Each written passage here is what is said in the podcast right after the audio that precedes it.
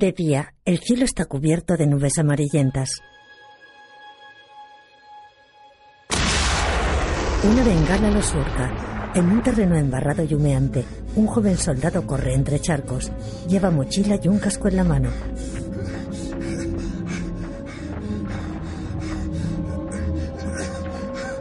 Pasa entre numerosos cadáveres. Cae y corre de nuevo.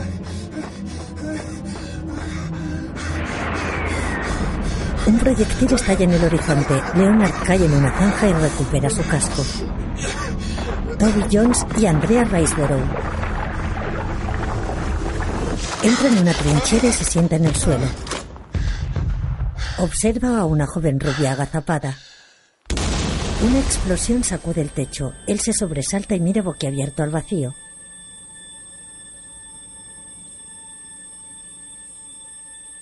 Observa a la joven que tiene la mirada perdida. Un destello anaranjado brilla a su espalda. Del techo caen polvo y piedras. Él cierra los ojos. La imagen funde a negro. Testigo de cargo. De Agatha Christie.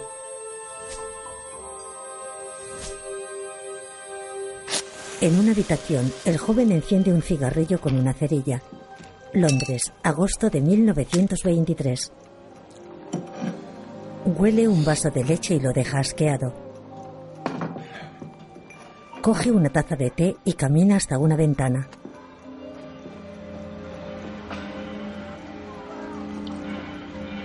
Se mira ante un espejo, consulta un reloj de pulsera y se lo pone. Aparta una cortina raída. Tras ella, la joven rubia duerme en una cama. Mónica Dolan la besa en los labios. La arropa y se marcha.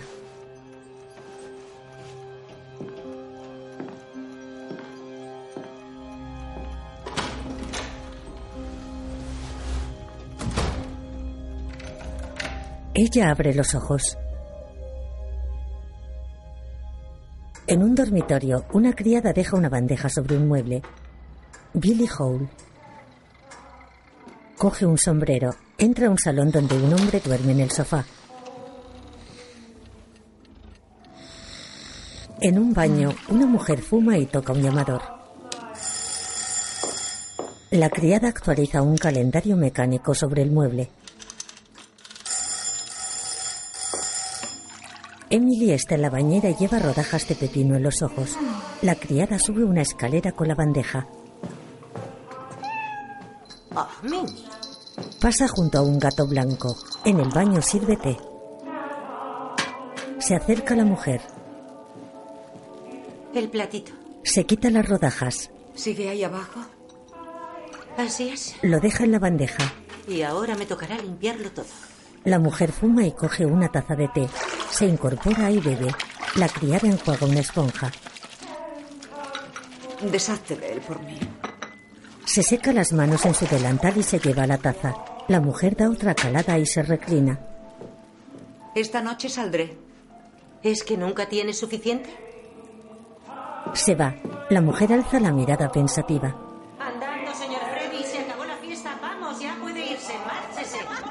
En un camerino, Vamos, las del primer acto a escena. No holgazaneéis. Tetas y dientes, tetas y dientes. Vamos, daos prisa. la joven es una bailarina. Vamos, todas a punto. A ver ese escote. Cariño. Menos cháchara, menos cháchara. Sigue a sus compañeras. lo que tiene que hacer. ¿Verdad que sí, cielo? Hola, guapas. Hola, chicas. Preferida. Dame un beso, Romain. Ah, pues nada. Dora, Dora, ya sabes que te adoro. Yo a ti también, preciosa. Romain realiza estiramientos. Una mujer con diadema de plumas la observa. Cuando usted quiera, señorita Moffat. Ya voy. Las bailarinas salen y Moffat las sigue. Silencio, por favor. La actriz fuma y pasa ante una hilera de bailarinas. Todas aguardan junto al telón. Moffat empuja a Romain y sube a una luna sonriente que se eleva.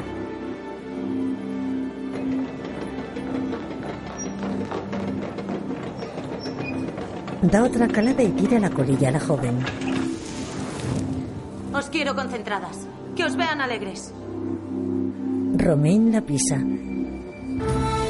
La iluminación se atenúa, se abre el telón. Un potente foco ilumina a las bailarinas. Todas sonríen excepto Romain. En un club, un hombre toca el piano. Un camarero llega con un socio. ¿Desea beber algo? Sí, tráigame otra copa de coñac. Un hombre fuma apoyado en una pared. Observa a una pareja que baila. Otro camarero baja una escalera. Un joven observa a Emily, que está sentada a una mesa. ¿Desea beber algo? No. El camarero se marcha. Ella mira pensativa y deja su cigarrillo. Se levanta, mira al joven de reojo y rodea a la pareja que baila. Buenas noches, señora French. Ella sube una escalera. Se cruza a Leonard que porta una bandeja y le mira embelesada.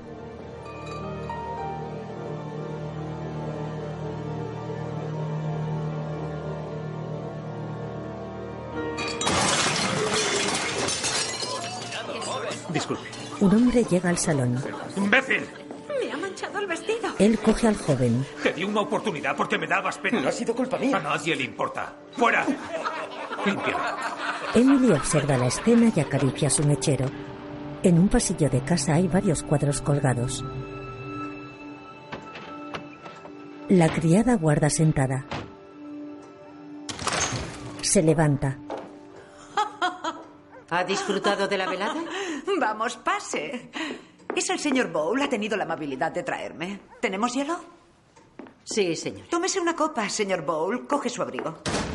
Emily entra a una habitación. La criada sujeta su abrigo y observa irritada a Leonard, que limpia sus pies en un felpudo, y llega con ella. Ella le mira de arriba a abajo, le tiende una mano y él le entrega unas llaves. Quizás sea mejor que se vaya ya. Señor Bowl, acérquese a conocer a Mimi. Emily sujeta al gato. Leonard se quita el abrigo y se lo entrega a la criada. Le da su gorra y acude con Emily.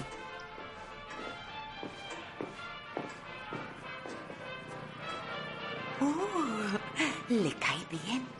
Los dos entran a un salón. Bueno, después de la debacle de los platos y los vasos, ¿qué piensa hacer? No lo sé. Buscaré otra cosa. ¿Puede trabajar para mí? Como chofer, puedo hacerlo. Se me daban bien los motores en el ejército. No. Yo ya sé conducir. Coge dos copas. En realidad, no necesitaba que me trajera usted a casa. Ha sido una treta. Le entrega una. ¿Una treta? Leonard, ¿puede sujetarme la copa, por favor?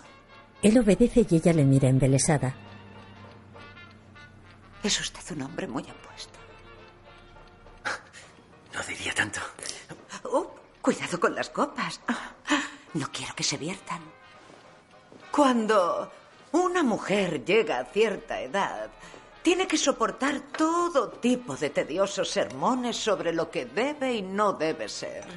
Se supone que ya no debo tener mis propias necesidades, deseos ni apetitos. Mis brasas tienen que apagarse, pero arden sin control. ¿Me entiende? No quiero ser grosero, pero creo que está algo ebria. Oh, también me dicen que me busque un hombre de mi edad, un mayor, algún viejo coronel, Ah, que escuche sus batallitas y finja estar absorta en cada una de sus palabras. No me gustan los viejos, Leonard. Ah, Me gustan los jóvenes. Se acerca a él. Me gusta su compañía. Me gusta su piel. Me gustan sus músculos. Su olor. Su resplandor. Su vigor, su peso. Y su energía. Se miran fijamente. Me gusta mirar. Él traga saliva incómodo. Emily coge su copa y un palillo con dos aceitunas. Los dos apartan la mirada. Dígame, ¿le parecería bien ¿Cinco libras? Se miran de nuevo. En el baño, Leonard está en la bañera. Ella deja un plato con comida en el borde y se sienta. Emily le ofrece comida. Él intenta cogerla y ella aparta la mirada.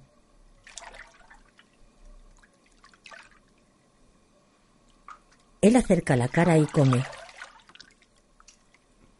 Leonard la mira confuso y ella le imita. Luce pulsera, anillo y pendientes de brillantes. Él se reclina cohibido. No sé qué tengo que hacer. Actúe como lo haría normalmente. Leo. Él apoya la cabeza en el borde, desciende y se sumerge con los ojos abiertos. La observa. Ella esboza una sonrisa. En el teatro, Hasta mañana. Adiós. Romain fuma y mira al vacío. Venga, vamos, te llevo a casa. Buenas noches, señorita. Un hombre con sombrero se acerca a ella. Moffat sale del edificio y la mira. Acude con él y le besa. Danos un momento, cielo, ¿de acuerdo? Él se aleja. Ella vuelve con Romain.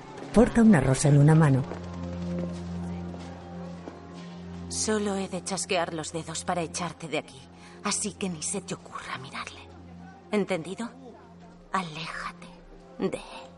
Se miran a los ojos. Moffat esboza una sonrisa y se marcha. Zorra alemana. Austríaca, Christine, no alemana. Austríaca. No es lo mismo. No vuelvas a llamarme Christine. Eres una corista y yo la estrella. Llámame señorita Moffat. Se abriga y se va con él. ¿Quién es? Una don nadie. Romain mira al vacío. En casa, Emily y Leonard bajan una escalera. Ven a verme mañana. Merendaremos y nos llevaremos el coche. Él asiente y baja. Sigue a la criada por un pasillo. Ella lleva su abrigo. Suele aburrirse enseguida. En dos semanas como mucho le dará la patada. Se lo entrega y vuelve. Emily baja. ¡Qué cara! Vaya cara me pones. Mira que eres gruñona. La criada la sigue con la mirada. Emily entra a un salón y enciende una gramola.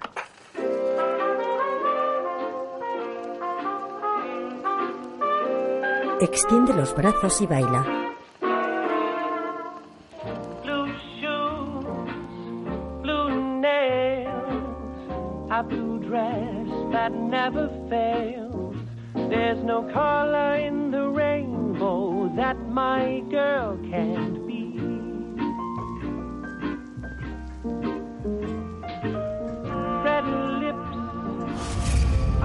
Un destello ilumina una habitación. El tiempo corre en el calendario mecánico. La criada está sentada en la escalera. Sus manos tiemblan manchadas de sangre.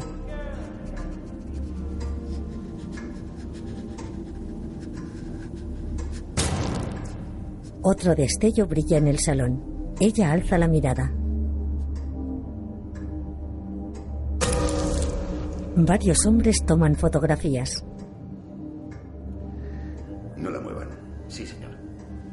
Una mujer yace en el suelo. El gato baja de un sofá y camina junto a su cuerpo sanguinolento. El cadáver y un trofeo dorado están sobre un charco de sangre en la moqueta. La criada observa sus manos temblorosas. Tiene los ojos húmedos y frunce el ceño. Mimi salta sobre el cuerpo. Tiene un pie descalzo. Lo fotografían. La criada observa consternada. El gato deja un rastro de huellas de sangre en una alfombra. Ella mira ausente. El animal se lame una pata. Ella le observa. Mimi lame su pata y mira detrás. Luce un collar de brillantes. Varias plantas cubren el suelo del jardín. La criada mira al frente. Una brisa agita los visillos de una puerta. Un hombre se acerca a su espalda. Señorita McIntyre. Señorita McIntyre, Ella gira. Vamos a levantar el cadáver. Tiene que acompañarnos para que le tomemos declaración. Ya les he dicho quién ha sido. Estaba aquí, le he visto irse, ha sido él, le he visto. ¿Por qué no le han cogido aún? Ha sido él, ha sido él, estaba aquí. Les he dado su dirección, ha sido él, Leonard Bowl. En una habitación, Leonard duerme en la cama. Varios policías rompen la puerta. ¡Cabrón asesino! Uno le aporrea. La imagen funde a negro. De día, en un dormitorio, un hombre calvo y con bigote se peina las sienes ante un espejo. Tiene unos 50 años y lleva gafas. Deja el peine en un estante y coge un maletín. En otra habitación, una mujer tiende ropa. Hasta esta noche. Eso espero. Él sale y cierra. Cruza un pasillo y sale a la calle. Viste abrigo y bombín. Se marcha. Un hombre carga una caja y otro empuja una carreta. En un despacho de techos altos, una bombilla se enciende. Tras una pila de cajas hay un escritorio. Se sienta y deja monedas sobre él. Frunce el ceño y alza la mirada. El agua cae por una rejilla en el techo.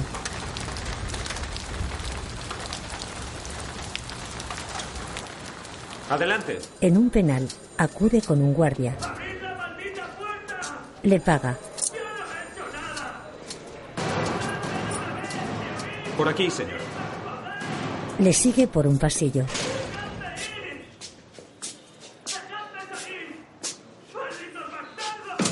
El hombre abre un ventanuco.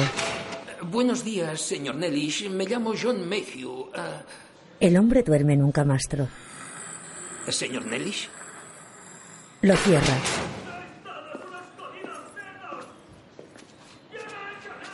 Buenos días, señor. Otro vomita. El guardia abre el ventanuco de otra celda. Buenos días, señor Bowl. Me llamo John Mayhew y vengo a ofrecerle mis servicios como procurador. Sí, sí, por favor. No lo entiendo. Dicen que he sido yo, pero es mentira. Lo juro, juro que no he sido Mi yo. minuta inicial es de 10 chelines. No tengo dinero, no, no, no, no tengo nada. Pero mire, eh, tengo esto. Por favor, me lo dio ella. Cógalo. Le da su reloj. Tome, levante. Quite de en medio. Aparta de la Por puerta. favor. Vamos. No podía haber otro merodeando por aquí. ¿A dónde le llevan? A la vista. Pero debo hablar con mi cliente para confirmar los hechos. Los hechos son que llevo una noche en vilo. El cadáver aún está caliente y ya tengo al comisario y a la prensa echándose encima. Inspector, inspector, ¿puede hacer alguna...? Llévenselo. Solo un minuto, por favor. Inspector Brim, llevo la investigación. Es con dos es. Con dos es. Estoy harto de que siempre lo escribáis mal. Señor Brim, ¿puede Con dos es. ¿Por qué le interesa tanto al comisario? espere, por favor. Porque no se trata de una fulana apuñalada en un callejón cualquiera, sino de una rica, una aristócrata. Gracias, señor. Le han machacado los sesos. Han visto a Bowl saliendo de la casa y el cuerpo ha sido descubierto minutos después, aún desangrándose. ¿A dónde se la han llevado? Está en el depósito. Ahora irá el forense. Tengo que estar con ella. Hay que lavarla y puedo arreglarle el pelo. No, no, ya se encargarán. Usted pase y siéntese. Está en buenas manos. No es cosa mía, es cosa mía, es mi señora y la cuido yo. Soy yo quien la cuida, no unos extraños. No quiero que unos desconocidos la cuiden, la miren y la pinchen. Es cosa Siéntese, mía. por favor. Me Siéntese, necesita a señora. mí, Cálmese. mi señora. Dale una taza de té, por el amor de Dios, espabila. No me hagan esto. La criada. La ha encontrado a ella. Menudo cuadro. Quiero leer su declaración. Toma, haz lo que puedas. Tengo que vestirla y arreglarle el pelo. El chaval es un buscavidas y un tirado. No tiene ni dónde mear. Conocería a Emily French y, aunque la criada no lo ha dicho, debía de... Ella le compraba ropa, zapatos, lo que quería. A los tres meses hizo testamento y se lo dejó todo a él. Eso no le convierte en asesino. Ha quemado una camisa en la chimenea.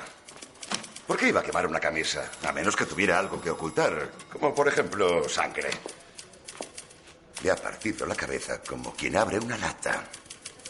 Y le colgarán por ello. Brin se marcha. John Mayhew frunce el ceño y observa a la criada en otra sala. Ella sujeta una taza y murmura. En un juzgado, La acusación demostrará que aproximadamente a las 9.30 del 28 de octubre de 1923, Leonard Bowl, residente en Goldhawk Road, Londres, asesinó a la señora Emily casa. French en su casa de A Holland las Park. 9.30 estaba en casa. Puedo demostrarlo. En este caso hay ciertas pruebas que demuestran inequívocamente que el acusado actuó con premeditación y alevosía. Por ello, la corona pide que se celebre un juicio conjurado y solicitará la pena capital. Mi mujer. Romain estaba con ella. Estaba con ella. Si hablan con ella, todo esto se arreglará. ¿Qué relación tenía con la señora French? De amistad, éramos amigos. Yo era su acompañante. ¿Llegaron a intimar? ¿A intimar? John toma notas. Al acostarse, señor Bow. No, no, claro que no. ¿Sabía que es el único beneficiario de su testamento? Leonard mira boquiabierto. No, no tenía ni idea. ¿Pero fue a verla a su casa esa noche? ¿Por qué me lo pregunta? Ya se lo he dicho antes, a las 9.30 estaba en casa con Romain. Dios, ella no sabe nada de esto. Oiga, le dirá que lo siento. Dígale que lo siento muchísimo. Señor Bow, las mujeres no pueden declarar ni a favor ni en contra de sus maridos ante un tribunal. No nos valen. Mira alrededor. No sirven. No, no estamos casados. No formalmente. Nos llamamos marido y mujer, pero no estamos casados. Por favor. Agarra la muñeca de John. Este le mira y le suelta. Vaya a verla. Pregúntele y se lo dirá. ¿Dónde puedo encontrarla? Un hombre patea a otro. En el teatro, las coristas visten de marinero y realizan una coreografía. El escenario representa una playa. Un actor se asoma a un camerino. ¿No sabes llamar? ¿Has visto el periódico de la tarde? Muestra uno a Romain. ¿No es ese tu chico? Ella lee el titular. A los jefes les encantará. No hay nada como un escándalo para llenar el local. Sale. En el escenario, las coristas hacen piruetas y se abanican con la mano. Giran y agitan los brazos. En la calle, El periódico. Entérese de todo. John camina entre la gente y se dirige al teatro Gaiety. En el vestíbulo se acerca a la taquilla. Ah, buenas noches. Hola. ¿Puede hacerle llegar eh, mi tarjeta a la señorita Bowl? Eh, Dígale que iré a verla tras la actuación. ¿Quiere una entrada? Bueno, da igual. ¿Dónde estabas, Willy? Estaba pescando al final del muelle. Uh, sí, pescando ladillas. Ladillas se dan fuego. Silencio. Disculpe. John llega a su butaca. Perdón. Siéntese. besito. Obedece. Ah, ¿Qué haría falta para que me lo dieras? Cloroformo. El abogado consulta su reloj de bolsillo. Sí, ponme morritos. Serás El dúo abandona el escenario. El telón se abre. Varias coristas acompañan a Romain, que está sentada sobre la luna.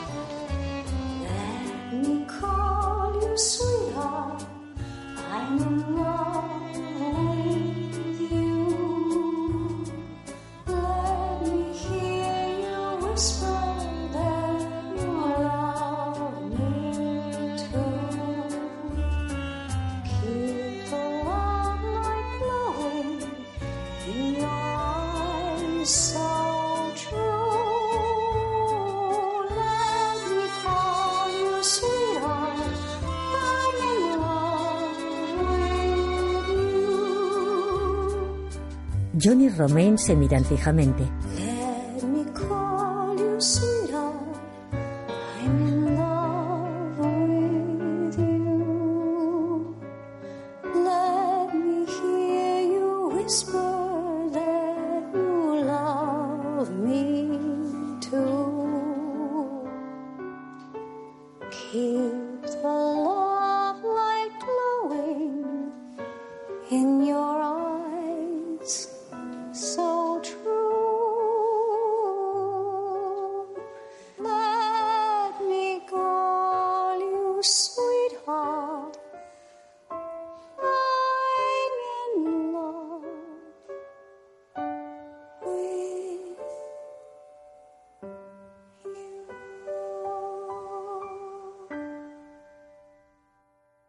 John y Romain se miran boquiabiertos. El telón se cierra. El patio de butacas se ilumina. El abogado frunce el ceño y mira absorto. Su barbilla tiembla.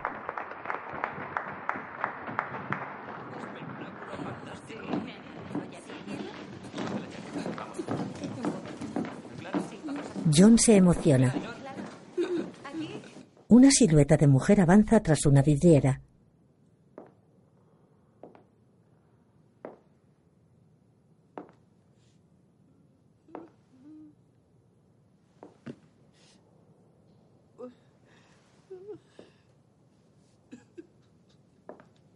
Llega al patio de butacas y observa apesadumbrada.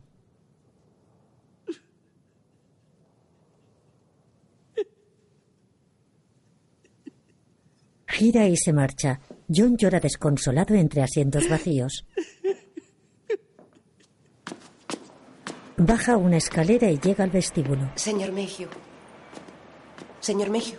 Él mira a la joven. Soy Romaine Bowl. Ah, por supuesto. En una taberna, Leonard y ella eran amantes. Y no se ande con rodeos.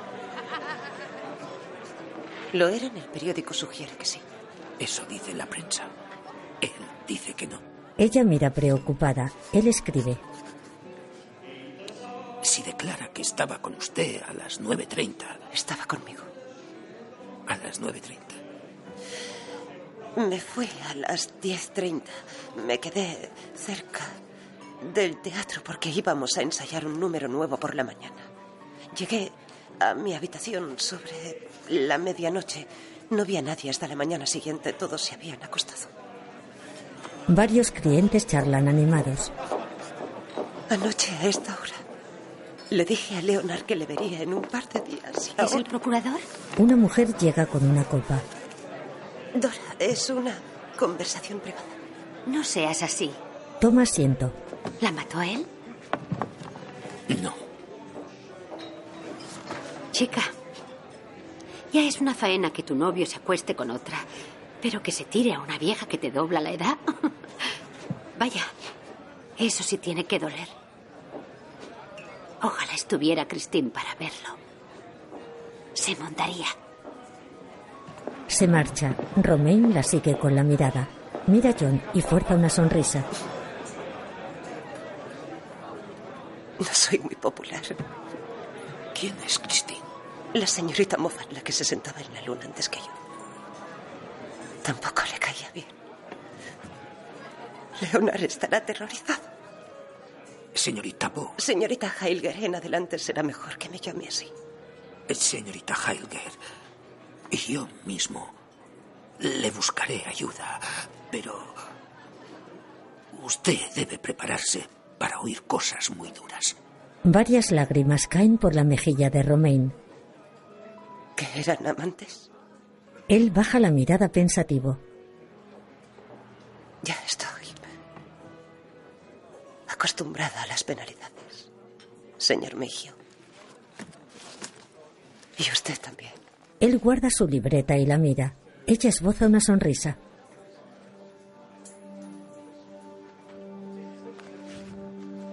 En un dormitorio, la señora Mayhew está sentada en la cama y acaricia un jersey. Ya estoy aquí. Se levanta y bordea la cama. Apaga la luz, sale y cierra. En un salón, ella cose sentada y él come enfrente.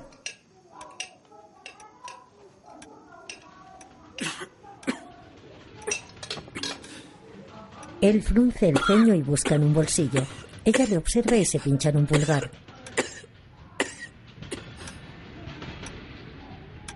Una gota de sangre brota.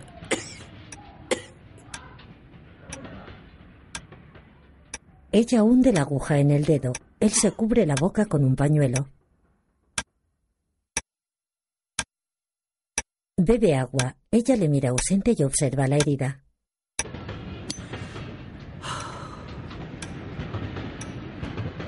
Cose la manga de una camisa. El abogado come de nuevo. ¿Podría contarnos qué sucedió la noche del asesinato desde el principio? En un despacho, Fui a una reunión en mi iglesia a hacer paquetes para los necesitados, mantas, jerseys para los niños. Ella sabía lo de él. Todo lo que yo le había dicho era verdad y podía demostrarlo. ¡Ya está casado! ¡Es mentira! ¡Miente! Le he seguido. Le he preguntado a su casera, señor y señora Bowl. ¿Está diciendo que se peleó con su señora por Leonard Bowl? No, yo nunca le levanté la voz y mucho menos la mano. Sé cuál es mi lugar, no como otros. Brim esboza una sonrisa. Me quedé después de la reunión para preparar las cajas. ¿Sola? Las demás tenían que volver con sus familias. Le dejé la cena en una bandeja a la señora French. Quería pasar la noche tranquila después del sofoco. Así que se quedó sola. Con Mimi, la gata. El detective la mira desconcertado. Cerré la iglesia y me fui a casa. De noche, Janet McIntyre camina por la calle. Un joven sale de un portal y se enciende un cigarrillo. Ella se detiene y lo observa. Él se marcha y ella se dirige a la vivienda. Señora, Deja su abrigo, entra al salón y descubre el cadáver. señora, Se arrodilla junto a él. señora, señora. Un disco gira en la gramola.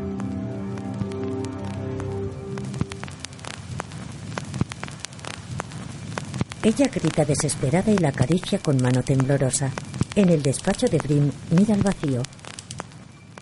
Bowl sabía que él era el beneficiario del testamento de la señora French. Usted la había oído decírselo. Pero ahora ella sabía que él vivía con otra mujer, como si fuera su esposa. Ella debió decirle que lo sabía todo y no habría más dinero. Y entonces él la mató. ¿Él sedujo a la señora French? Ella baja la mirada. En casa, la criada se apoya en la barandilla y sube una escalera. Mira a través de la rendija en la puerta del dormitorio. El joven está arrodillado y se mueve rítmicamente. Emily yace en la cama.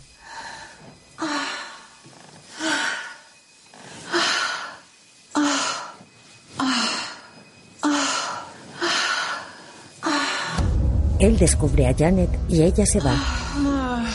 La tenía fascinada. Lo supe desde la primera vez que le trajo. El sombrero y el abrigo del señor Bowl, Janet. Leonard baja la escalera trajeado. La criada tira sus pertenencias al suelo. Él las recoge. La mira, se dirige a la puerta y se vuelve hacia ella.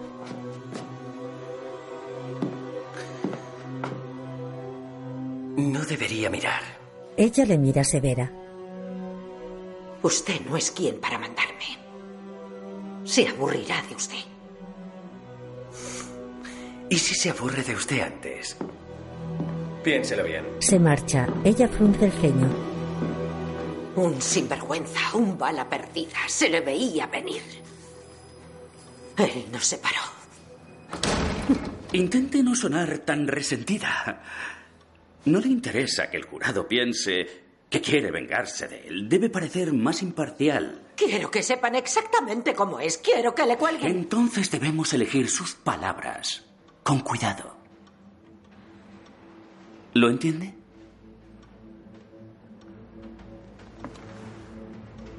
Ella siente. Lo diré como usted quiera que lo diga. Lo que sea con tal de que le cuelguen. En el penal, un agente llega a la verja donde aguardan Johnny Romaine. Otro lleva a Leonard esposado. ¡Lo siento! ¡Lo siento mucho! Cállate ya. Otro le empuja. El hombre abre la verja.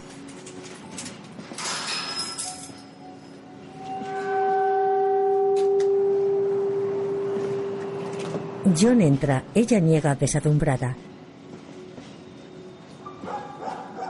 El agente cierra. Por favor, le, le he traído estos cigarrillos. Se los entrega. Se alegrará de haberla visto. Romain se aferra a los barrotes. Dígale que solo pienso en él. Se marcha. Él mira pensativo.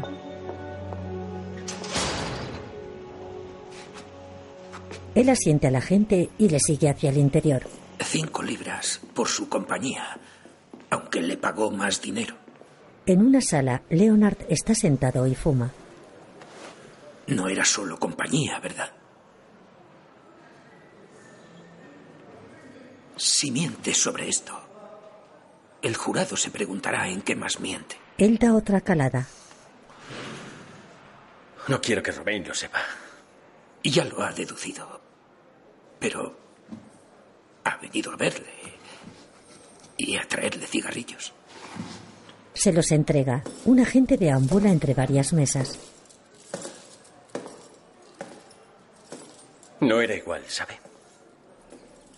Con Emily. No estaba siendo infiel, no era amor. Y no podía rechazarla. ¿Qué habría pensado? Ah, se habría acabado, ¿no? Ni más dinero, ni más regalos. Habla como la policía. Hablo como la acusación. Porque eso es lo que dirán. Que eh, a usted le estaba saliendo muy rentable. Por eso no le contó a la señora French lo de Romain, porque la relación se habría acabado. Adiós a su plácida vida de mantenido, de proxeneta, de sanguijuela. Me hacía comer de su mano como a un perro. ¿Mi plácida vida? Era más bien un trabajo. Entonces, ¿por qué seguía con ella? Leonard le mira fijamente. Janet. La señorita McIntyre. Solía decirme que Emily se aburriría y me echaría. Y yo esperaba que lo hiciera. Era lo más fácil. Así nadie se molestaría. Y si Emily nos enfadaba y quedábamos como amigos, quizá me recomendaría como chofer o para trabajar con coches o algo así. Pero como no me dio la patada, seguimos juntos. ¿Se llevaba bien con McIntyre? No me soportaba. ¿Por qué? Por ser humilde, señor Mayhew. John mira pensativo. ¿Por qué quemó la camisa? Estaba rota. No podía arreglarse, así que la arrojé al fuego sin pensarlo dos veces. ¿Qué le contó a Romain?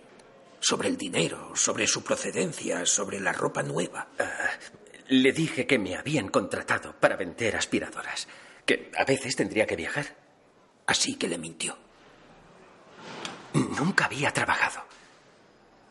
No en nada fijo, ningún trabajo me duraba. No desde la guerra. No desde que todo acabó y volví a casa.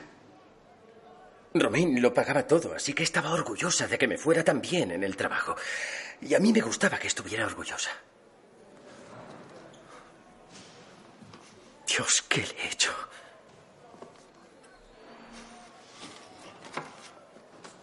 ¿Cómo podré compensárselo? Yo solo pensaba... Hazlo bien y conseguirás trabajo como chofer. Aprendí a reparar motores en el ejército. Era lo único que quería.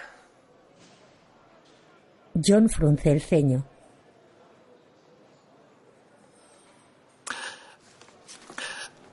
A mi hijo le encantaban. Era su pasión.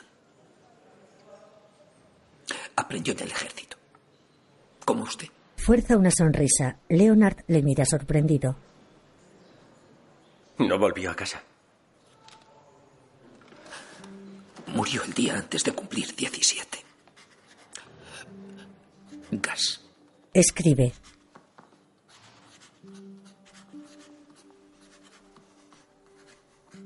Creíamos que conseguiríamos más. Que volveríamos a casa como héroes. Que viviríamos en casas con fachadas cubiertas de rosas. Que haríamos tres comidas bañadas en salsa al día, Leonard tiene los ojos húmedos. con grandes trabajos. Y los bolsillos llenos de dinero. Acabé vendiéndome como un trozo de carne. y aceptándolo para pagar el alquiler. Se miran fijamente.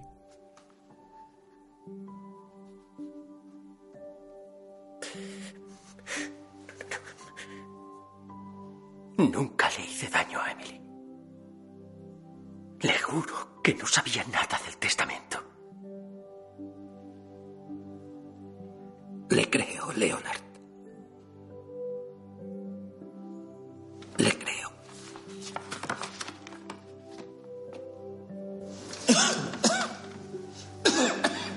John se cubre la boca con un pañuelo. Leonard le mira preocupado. El joven está de pie y alza la mirada hacia una rejilla en el techo por donde entra la luz. El agente le conduce a otra sala.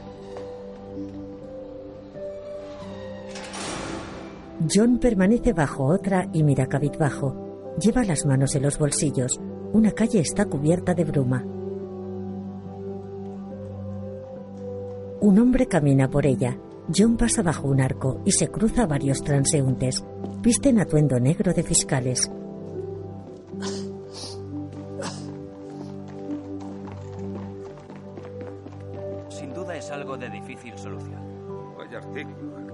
Señor Bowl debe de tenerla como un semental de Clydesdale. En un baño. ¿Sabe? Nunca dejará de sorprenderme cómo las señoras pierden la maldita cabeza cuando dan con un hombre con cierta habilidad en lo que a follar se refiere. Se seca las manos y tira la toalla. La criada le odia. Estará celosa. Bueno, Janet McIntyre es peculiar en el mal sentido. Es muy posesiva con la señora French. Ah, Mi señora, repetía, es mía. Así hablan las criadas. Siempre es mi señora, mi señor. Nunca he conocido mayordomos ni criadas que no fueran tremendamente posesivos. Pero eso podría socavar su testimonio. No me gusta cebarme con los criados. Nos hace quedar como unos abusones. Y por si este caso no estuviera ya lo bastante perdido, En un pasillo. el único testigo de la defensa es una actriz vienesa. Romain Heilger no es como usted cree. Cuando en el tribunal oigan actriz pensarán que es puta. Y cuando oigan Viena, bueno, ya sabemos lo que pensarán. La señorita Heilger será una testigo estupenda. Es comedida, tranquila y muy digna. Pues será la excepción. ¿Y esa revista en la que trabaja? ¿De qué va? ¿De picardías, muslos y grititos? Es bastante anticuada, la verdad. Canciones, bailes, sátiras entretenidas. ¿Se la dejaría ver a su mujer? Sí. Los dos están en un rellano. ¿No podría tomarse algo para eso? Es bastante molesto. Lo siento, Sir Charles. Son secuelas del gas y no se puede hacer Ya nada. veo. Bueno, da igual. Esto no me interesa, Mayhew. Charles le entrega un dossier y baja la escalera. John le sigue. El patrimonio de la señora French eh, incluye 185 mil libras en metálico, una mansión en Holland Park, pieles, joyas, obras de arte, antigüedades, un automóvil hispano-suizo y acciones y participaciones en empresas de maquinaria textil, telefonía y minería. Charles enarca las cejas y se marcha. John le sigue con la mirada. Entre bambalinas, una corista estira una pierna, otra se ata los cordones, una tercera corre con una sombrilla y se marcha. Dos parejas charlan. Una actriz se maquilla ante un espejo de mano. En el escenario, varias coristas realizan la coreografía. Romain lo abandona. Bernie. ¿Qué? Ah, deja ya eso. Pasa entre sus compañeros y corre tras una tela. A través de un agujero observa el patio de butacas repleto.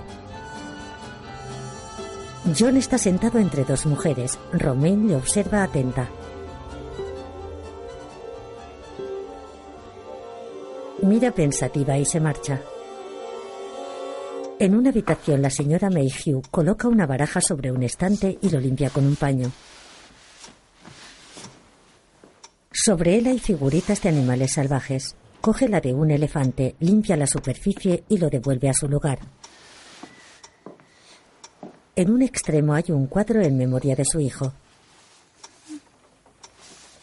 Limpia otro estante. Contiene libros, un trofeo en forma de copa, figuritas de soldados y dos balones. Hace amago de limpiar un espejo. Tiene los ojos húmedos. Baja la mirada y se sienta en la cama. Tiene el pelo canoso recogido en un moño. Romaine está sentada en la luna.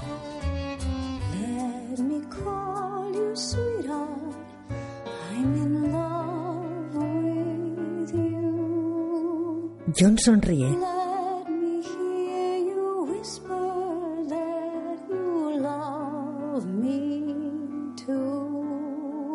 Un foco ilumina la luna. Alice Mayhew acaricia el jersey y la almohada.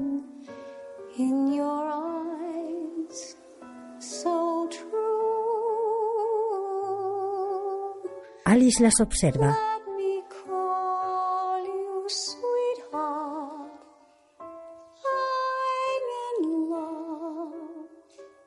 Alice se levanta.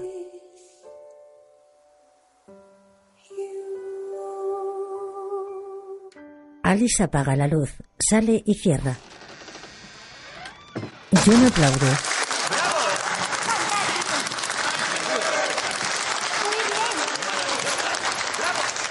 El telón se cierra. En el salón, John deposita una cajita verde con un lazo sobre la mesa. Alice lo desata. Él aguarda sentado frente a ella. Ella abre la caja y desdobla papel de seda. Saca un pañuelo azul con bordado de flores blancas. Lo desdobla y se marcha. John esboza una sonrisa y mira pensativo.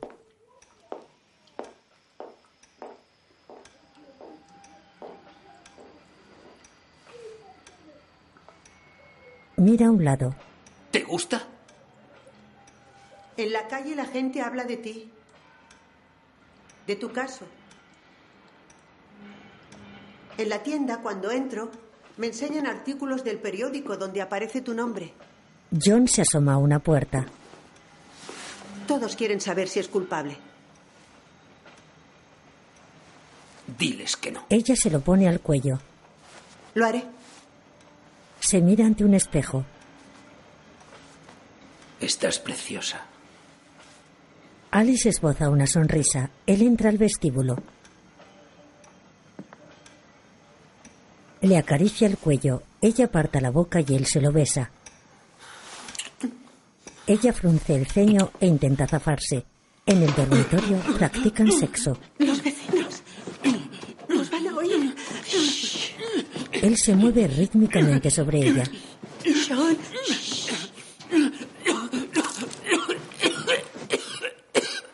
Él se echa a un lado. Ella cierra los ojos con fuerza y se limpia la cara con una sábana. Siento, lo siento, lo siento. No importa. John le acaricia el hombro. No importa. Abre los ojos. De día, Romain y otras personas se dirigen al juzgado. Tres hombres charlan en la entrada.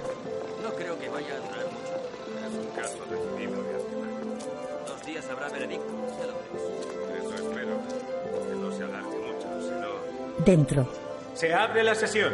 Preside el juez Greville Barnes. Todos en pie. dos hombres abren una puerta al magistrado que viste toga roja y peluca blanca. Entra a la sala donde todos los asistentes permanecen en pie. Ocupa su asiento. Háganle subir. John observa preocupado. Charles y otro fiscal están a su lado. Romain y Janet miran a un lado. Leonard sube una escalera esposado. Un guardia le sigue y le ubica en una plataforma frente al tribunal. Otro cierra dos portezuelas.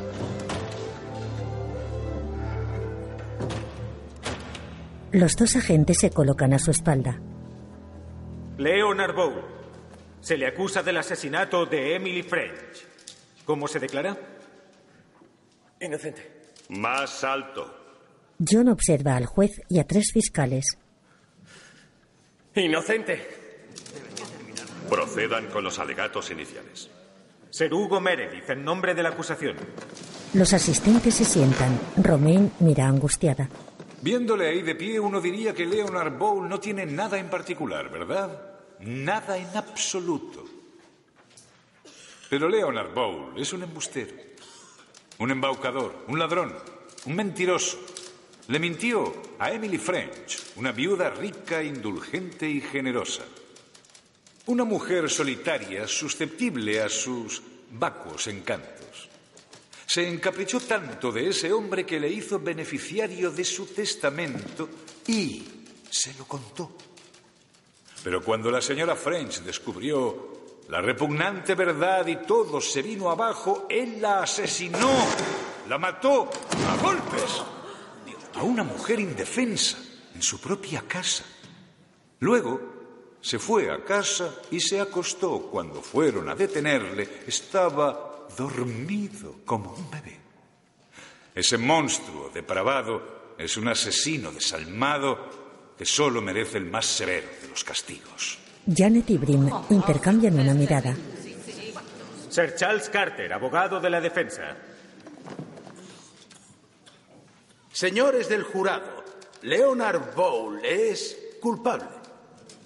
Es culpable de mentir, culpable de llevar una doble vida, culpable de haber recibido regalos y detalles, culpable de no tener sentido común, pero él no es culpable de asesinato. Leonard Bowl no mató a Emily French, no pudo hacerlo, no estaba allí. Y pese a la grandilocuencia de las palabras de mi erudito colega, el caso contradice los principios básicos de la física. Un hombre no puede estar en dos sitios a la vez. Es imposible. Leonard Bowl fue un joven ingenuo, pero afirmo rotundamente que no es un asesino y que acabarán declarándole inocente. Los testigos de la acusación declararán mañana a las 10 en punto. Se levanta la sesión. Todos en pie. Leonard y Romain se miran en una escalera. Tiene solo unos minutos. Solo quiero verle. John y ella llegan con Brim. Hay que asegurarse de que no condicione a la testigo. El detective les sigue y observa a la joven con atención.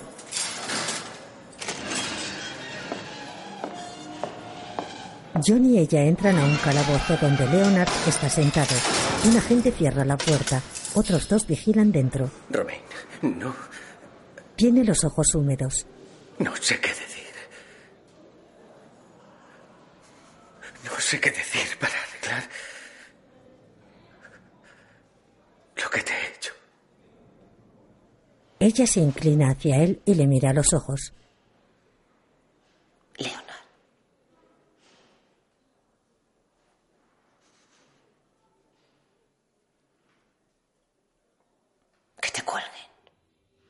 Él la mira atónito. Le escupe y sale. Ahora es una testigo de la acusación. Déjala en paz ni te acerques a ella.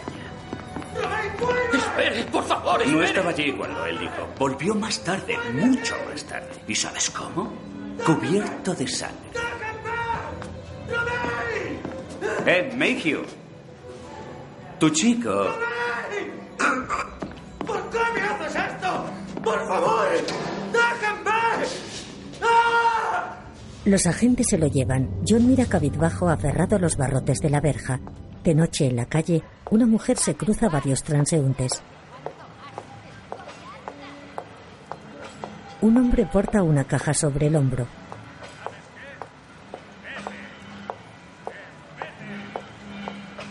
No debería estar aquí. Romain gira y mira a John. ¿Por qué? Porque hay que hacer justicia. Me dijo que estuvo con usted a las 9.30. No, eso lo dijo usted. Yo solo dije que estuvo conmigo y así fue. Pero mucho más tarde. Está mintiendo. Quiere vengarse. Tengo que irme al trabajo. La retiene contra la pared. Me hace daño, señor Mayhew. Él la suelta a regañadientes le está mandando a la horca. Él, la quiere. Oh.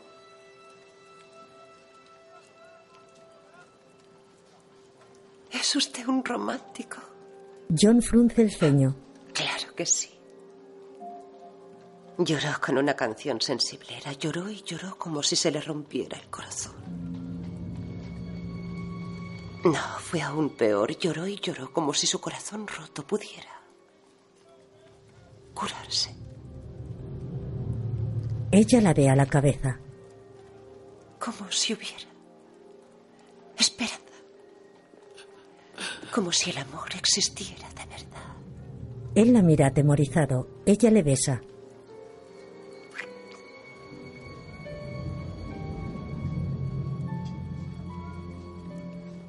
Romain se aparta de él. Tiene cara de sentirse culpable, John. Por eso es muy fácil hacerle daño.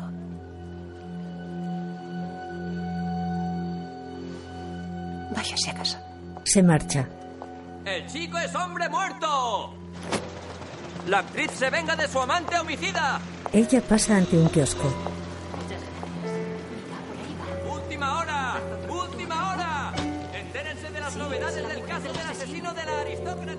En la plaza del teatro, varios reporteros la fotografían. Él se marcha. En su despacho está sentado y ojea documentos.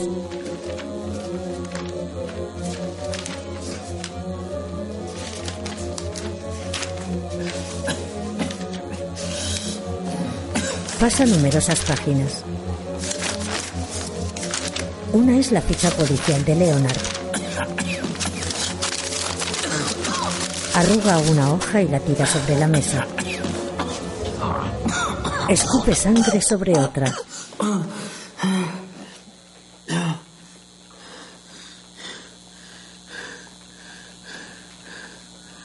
Una sombra se proyecta desde la rejilla del techo. Él frunce el ceño y alza la mirada. Observa una silueta difusa. Se marcha. Mayhew se levanta de forma enérgica, coge sus gafas y sale. Llega a un pasillo y sube una escalera.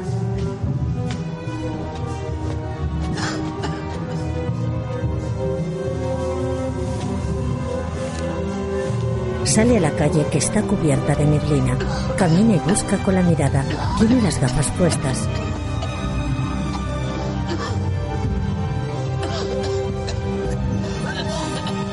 Se detiene y apoya las manos en las rodillas. Se palpa el pecho dolorido.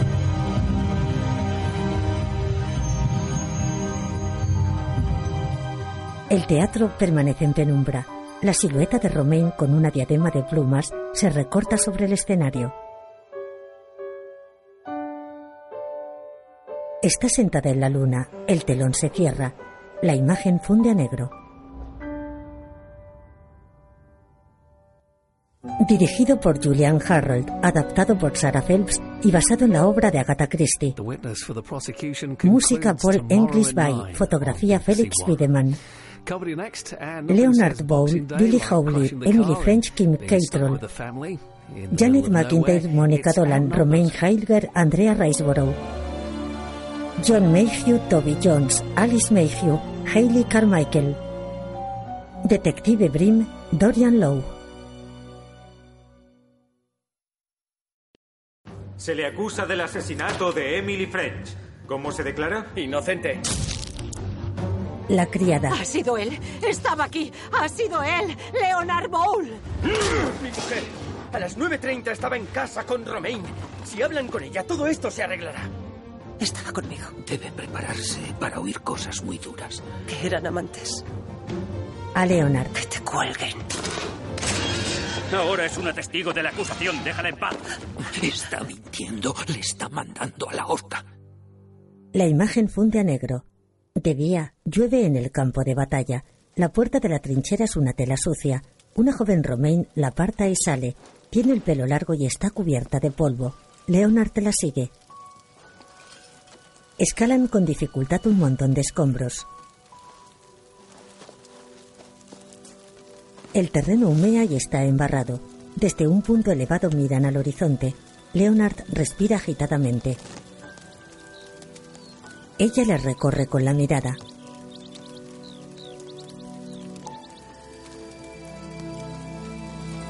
Se cogen de la mano y se miran a los ojos.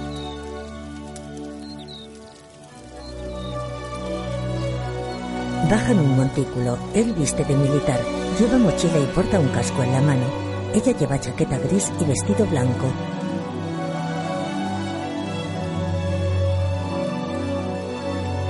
Toby Jones y Andrea Riceborough.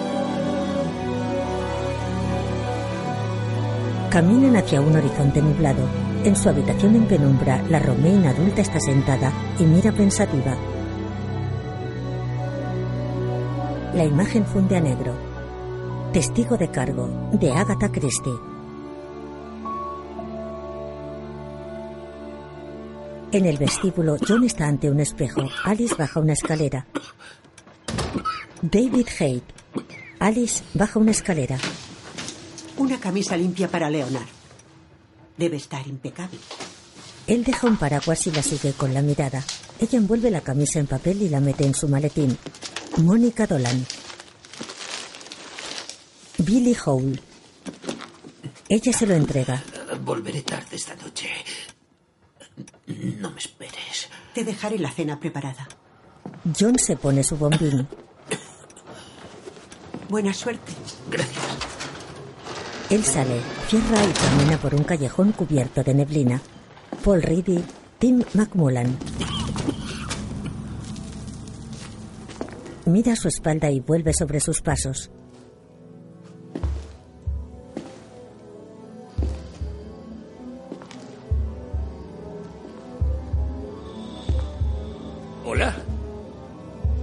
Quiere de mí? Hayley Carmichael, Dorian Lowe. John mira alrededor. Tuve miedo En su habitación, Romaine fuma en la cama. aquella noche cuando volvió a casa. Tuve miedo. Sabía que había hecho algo. Tiene los ojos cerrados y viste camisón rojo. Los abre con Kim Cattrall. Sabía que había hecho algo. Leonard sube una escalera, viste traje y sombrero. Entra a la habitación de Romaine y la observa sentada en un sillón. Sabía que había hecho algo. Se relame. En el calabozo, Charles deambula y Leonard se sienta. Fama, notoriedad, venganza. Todos sabemos por qué le hace esto. La traicioné. Es el momento de jugar sucio. ¿Ella se ha prostituido alguna vez? ¿Qué? No. Se pone la corbata al cuello. El abogado se sienta a su lado. No hace falta que sea tan rotundo. Bastará con que diga que no puede descartarlo del todo. Piénselo. John está sentado enfrente. Charles sale. Leonard le sigue con la mirada. Un vigilante cierra la puerta. No pienso decir algo así. Es mentira. Mayhew le anuda la corbata. El joven viste pantalón oscuro y camisa blanca. Tenemos que minar a Romain. Si hay cualquier cosa, cualquier cosa Se miran fijamente. que podamos usar en su contra, tienes que contármela ya. No se me ocurre ninguna. Romaine sujeta un vestido rojo y se mira en el espejo. Lo supe al instante. Puso esa mirada. Esa mirada suya. Lo deja y se pone un vestido verde. Dirigida por Julian Harold. Me dieron náuseas porque sabía que él había hecho algo horrible. En el juzgado, el juez observa fotografías. ¿Estas manchas son huellas de animal?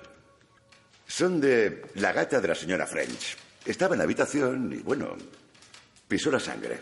El jurado mira otras. Inspector Brim, ¿cómo murió la señora French?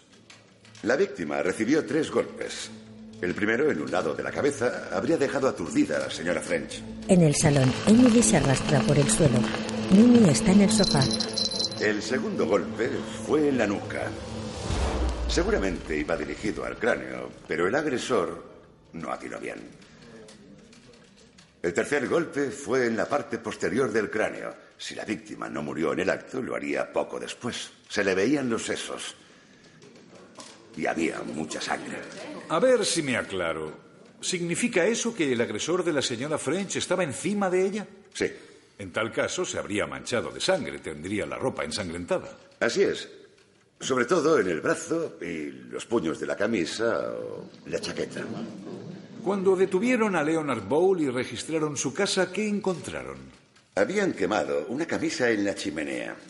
Leonard niega y mira preocupado. Sabemos que la señora French estaba viva a eso de las nueve y veinte de la noche de su muerte, ¿no es así? Exacto. Fue vista corriendo las cortinas por un vecino aquí presente. Y diez minutos después, ella estaba muerta y Leonard Bowl era visto saliendo de la casa. Janet y John intercambian una mirada. Clifford Starling, mi bufete ha representado a la familia French durante tres generaciones. La señora French fue a verle el 17 de octubre, apenas dos semanas antes de su asesinato. ¿Cuál fue el objeto de esa reunión? Quería cambiar su testamento. Quiero que Leonard sea el único heredero. De todo. Incluida la paga de Janet. ¿La señorita McIntyre? Ella no quiere que sea feliz. Quiere que sea desgraciada. Que esté sola y no me toquen ni me quieran. Que sea igual que ella. Eso quiere. Siempre fue antojadiza. ¿Se lo dejó todo a Leonard Bowl? ¿Él supo de aquella reunión? No estuvo en la habitación, pero cuando la señora French se fue, miré por la ventana y vi a un hombre esperándola junto a su coche. ¿Está en la sala ese hombre? Así es. Señala Leonard. Fue su determinación de proteger a su señora lo que le hizo descubrir que el señor Bowl tenía una relación con otra mujer a la que llamaba su esposa mientras flirteaba con la señora French. ¿No es así? Debí quedarme allí. Se las habría visto conmigo. Volvió a casa de su reunión a las nueve y media. En la calle, Y entonces le vio. junto al portal, Leonard enciende un cigarrillo. Conocía bien a aquel hombre. Sí, le reconocería en cualquier sitio. Señala al acusado. La acusación llama a declarar a Romain Heilger. Pareces sofocado, Mayhew. Pásate un pañuelo, amigo. John se quita las gafas y se seca el sudor con uno. Un hombre abre una puerta lateral. El público se levanta y mira curioso a Romain, que entra y sube al estrado.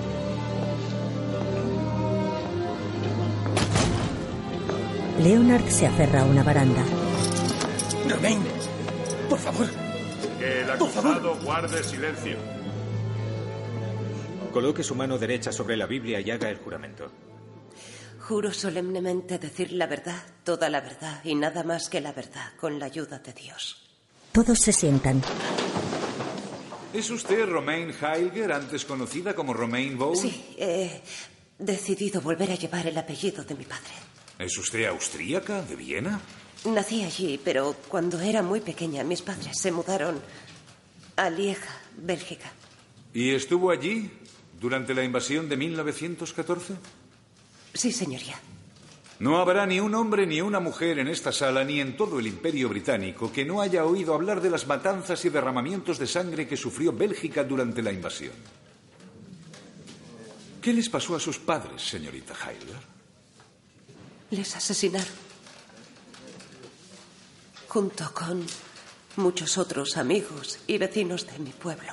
Santo cielo. Pero a usted no. Una joven que puede cantarle a un ejército invasor sus canciones favoritas es un tesoro. Sí, no me mataron, aunque aquello no me parecía vida. ¿Cuándo conoció a Leonard Bowl? En 1918. Casi al final de la guerra.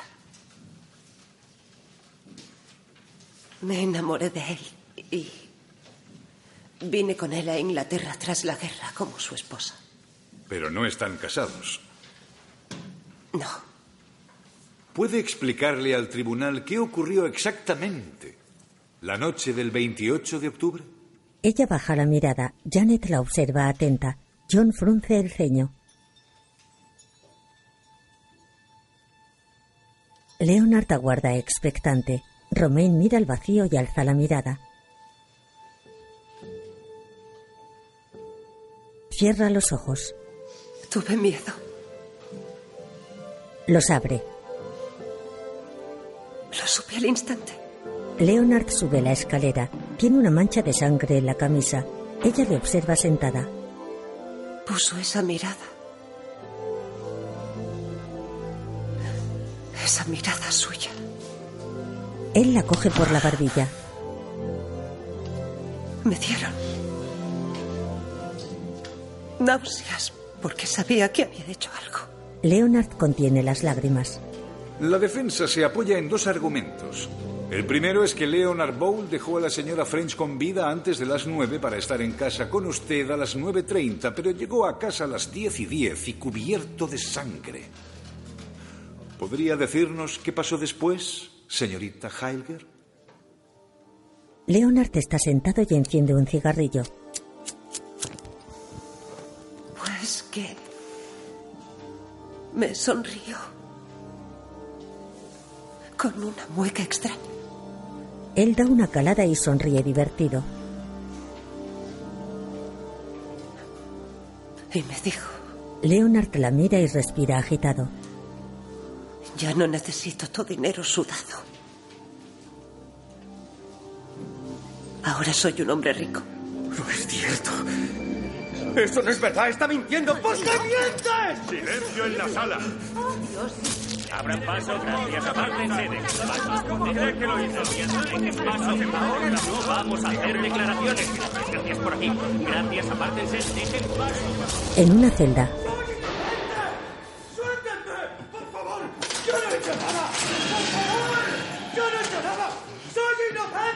¡Por favor! ¡Yo no he hecho nada! ¡Suéltenme! ¡Déjenme! Sujétenme. Sujétenme. dos agentes le inmovilizan y un hombre le clava una jeringuilla. Leonard queda boquiabierto tumbado en el suelo. Vámonos, Le patea. escoria. ¿No pueden dejarle en la cama? Los hombres salen. John entra, coge un abrigo y lo pone bajo la cabeza del joven. Le palpa la frente.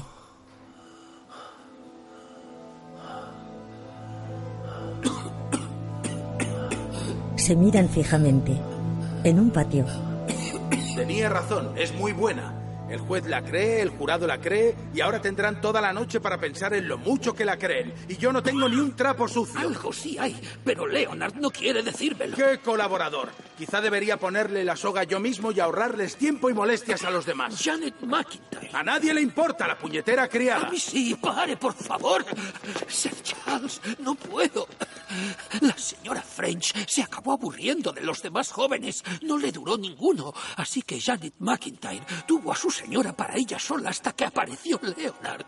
Estaba celosa. ¿Este es su plan de emergencia?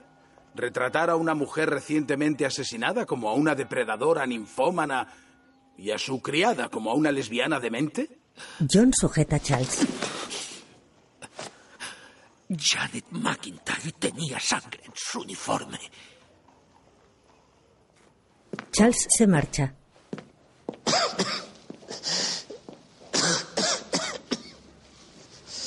John le sigue con la mirada y vuelve al patio. Porta el maletín y el paraguas. En el camerino, Romain realiza estiramientos.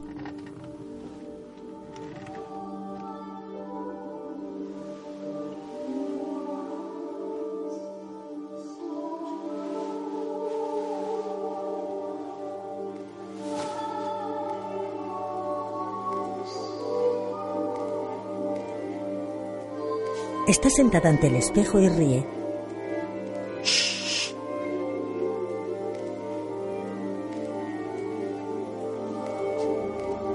Apoya la cara en una mano. En el despacho de Mayhew, una bombilla de filamentos parpadea. Una silueta oscura se aleja de la rejilla. El abogado empuja la pesada puerta. Hay una nota en el suelo. Se sienta ante su escritorio.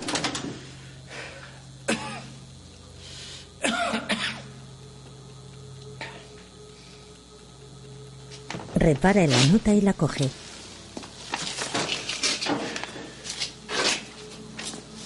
Frunce el ceño y lee. Si quiere acabar con ella, venga a las escaleras de Limehouse a medianoche. En el teatro, Romain sonríe sentada en la luna. El público aplaude en pie, entregado. El foco que la alumbra se apaga. El telón se cierra. Junto a un puente hay una solitaria calle con varias estufas. John la cruza y llega a un callejón. Busca con la mirada, dobla una esquina y entra en una vivienda abandonada. Lleva bombín y porta maletín y paraguas.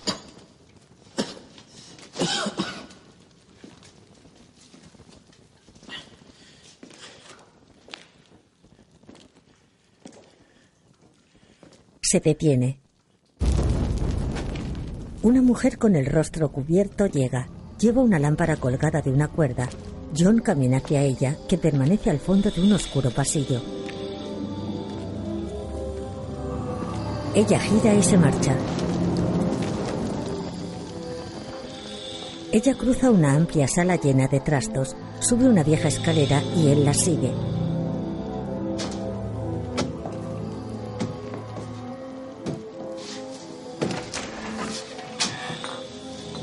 Cuelga la lámpara de una pared. John accede a una estancia iluminada con algunas velas. Hola. Hola. Mira alrededor atemorizado y repara en una silueta oscura junto a una lámpara.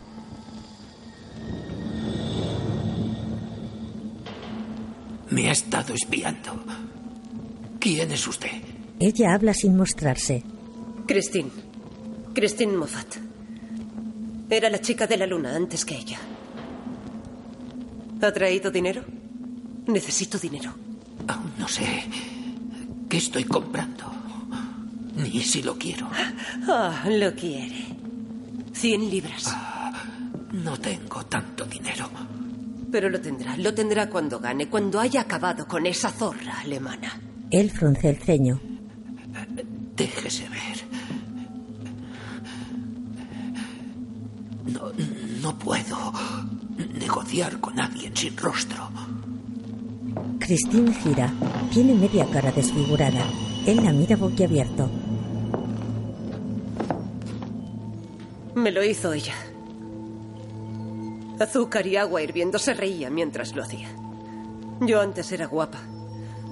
Y ahora tengo que ocultarme en este agujero. Pero la he estado siguiendo. Y tengo esto. Son para su novio, que antes era mío. Ella me lo robó. Le muestra varias hojas manuscritas. Estuvo en el Hotel Cross Keys en Blackfriars. Con mi hombre. Y no se apellida Heilger.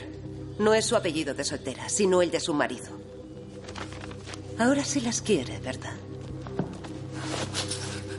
Esto es todo lo que tengo. Eso no es suficiente, ni por asomo. No, no, no, no puedo traerle más. Se lo prometo. Ella le da la espalda. Júremelo, por lo que más quiera. Lo juro por mi mujer. Christine le mira. Por la memoria de mi hijo. Ella hace amago de entregarle las hojas. Me quitó la cara. Me quitó a mi hombre. Ahora quíteselos. Usted a ella. Se las entrega y se aparta de él. Señor. Volverá con mi dinero para subsistir. Volveré. Lo necesito, señor. John saca su pañuelo, se cubre la boca y corre escaleras abajo. Cruza la sala llena de trastos. En casa se limpia la boca. Su mujer está en el salón. Deja una bobina de hilo y llega a la puerta. Se apoya en el marco y le mira preocupada. Él se peina con dificultad. Ella le palpa la frente. Oh, John, tienes mucha fiebre. Él le coge la muñeca y la mira. Nos salvaré a Alice. Le salvaré a él. Y también a nosotros. Besa su mano emocionado.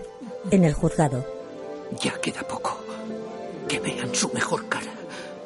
¿Me oye, hijo?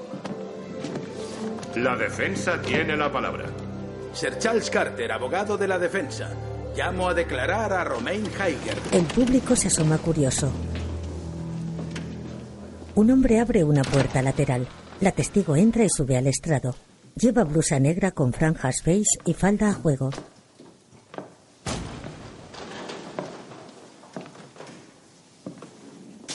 Mira la bancada de la defensa donde Charles sujeta un documento. ¿Este es su contrato de trabajo del teatro? Sí.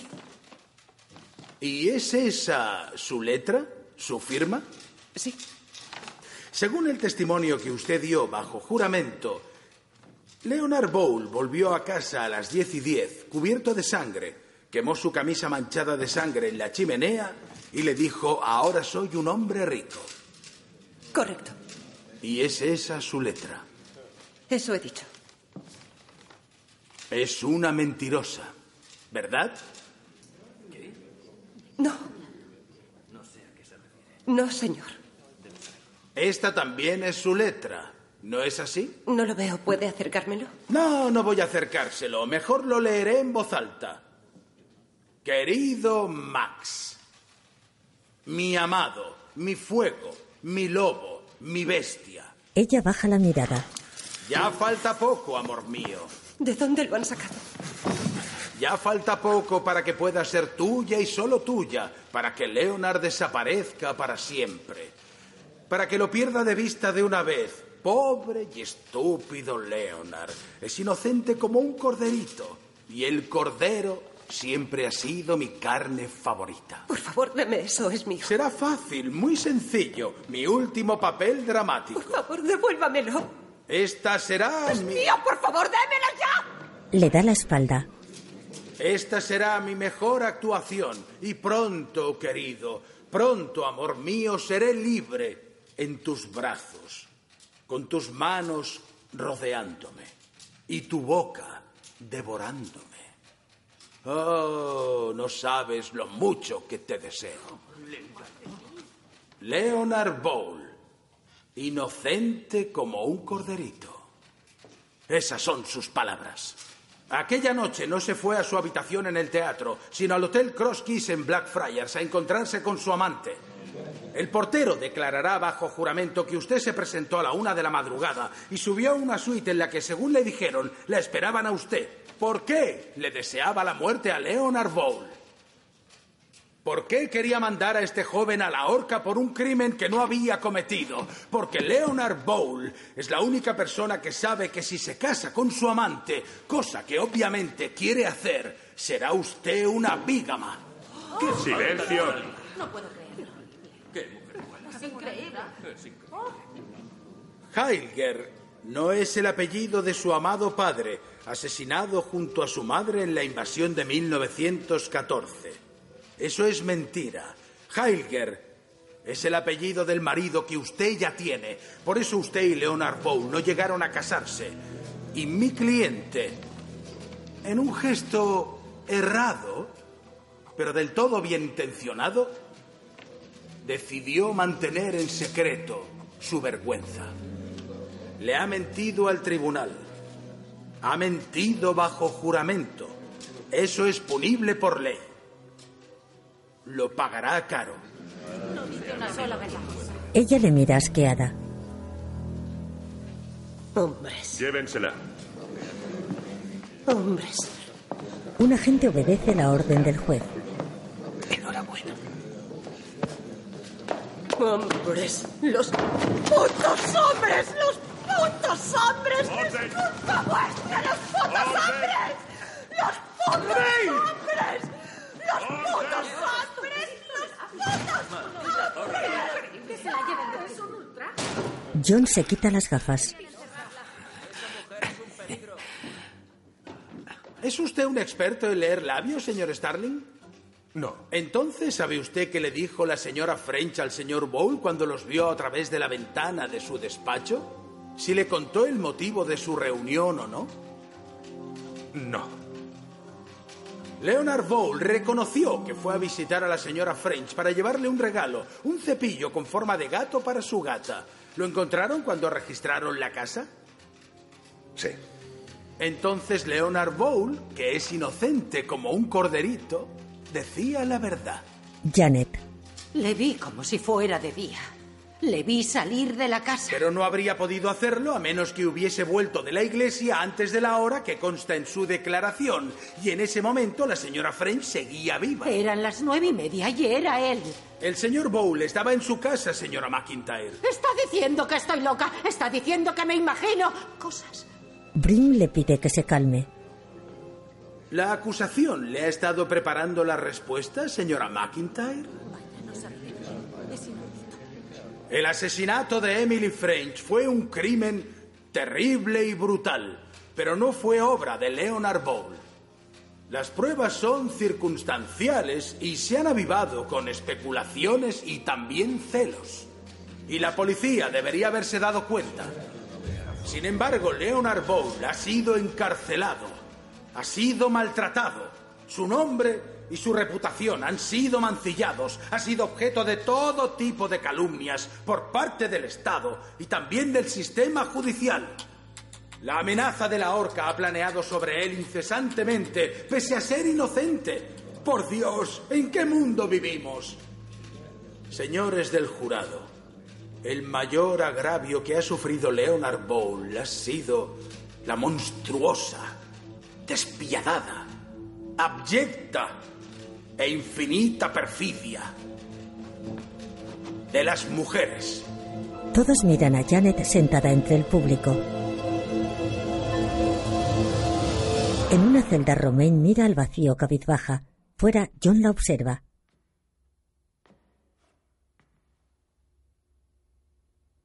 Llega ante la puerta de barrotes. Porta su maletín.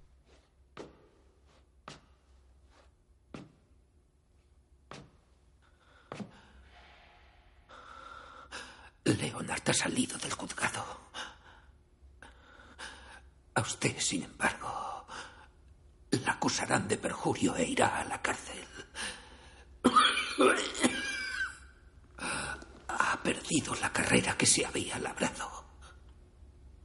Ha perdido a su amante y al hombre que fue tan idiota como para amarla. Se aferra a los barrotes. Así que... ¿A quién es fácil hacerle daño ahora? Ella alza la mirada.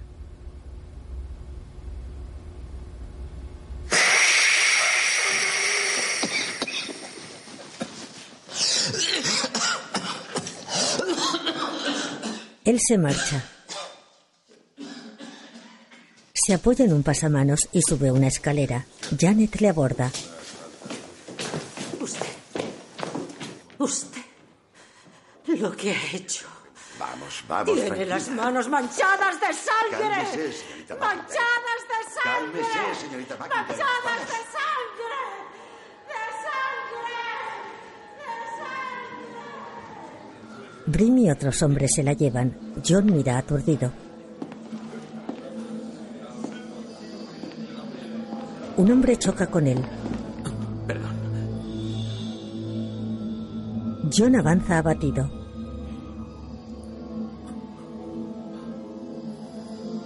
Hugo charla con Leonard y le observa. Mayhew camina sudoroso. Leonard le mira. John esboza una sonrisa. Un grupo de hombres le observa.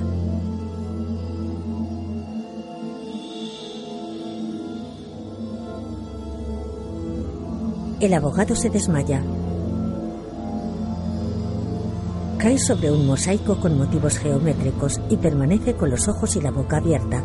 Leonard le zarandea. En una luminosa habitación, el abogado yace dormido en la cama.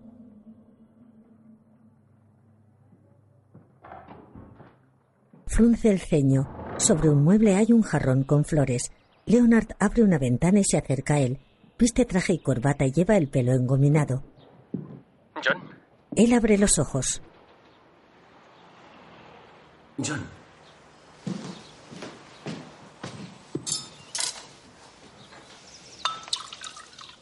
Según el médico, tiene bronquitis.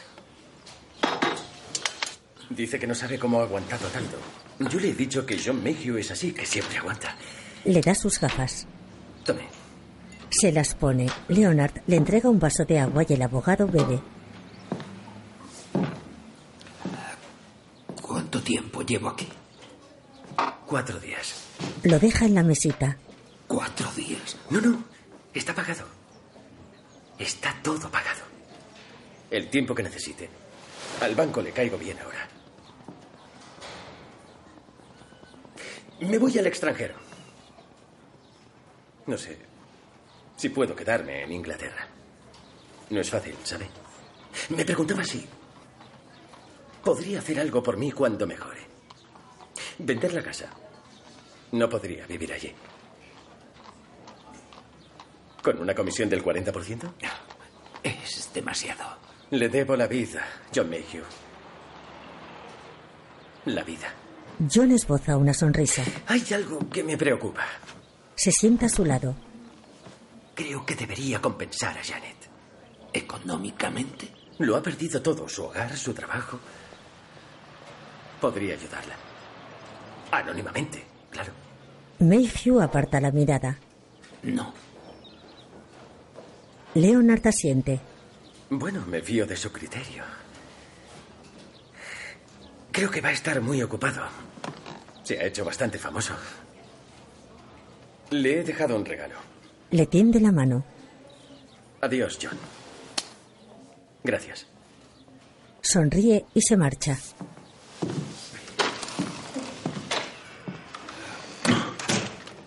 Mayhew se incorpora. Coge una cajita sobre una mesita. La abre. Contiene un reloj de pulsera. Lo coge y observa una inscripción en la parte posterior de la esfera. Para JMDLV por salvarme la vida. Mira a un lado. Su mujer entra sonriente. Alice. Se sienta a su lado sin dejar de mirar el reloj. Le he salvado. Ella le mira aliviada. John abre la correa y se lo pone. En casa de Emily baja una escalera con documentos. Sujétalo bien, que no se caiga. Coge esas antes. Espera. Pon esas arriba. Eso es. Tienes que ponerlas antes. Dos hombres descuelgan un retrato de French. En el salón, una mujer cubre un espejo con una sábana. Dos trabajadores enrollan la alfombra con la mancha de sangre. John observa a través de una puerta cristalada y sale al jardín.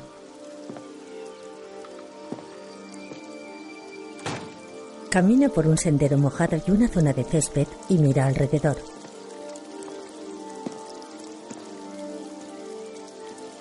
En el centro hay un pequeño estante rodeado de plantas y figuritas.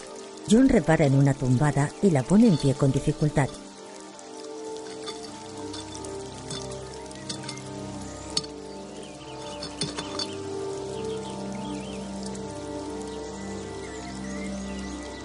Se incorpora y mira alrededor.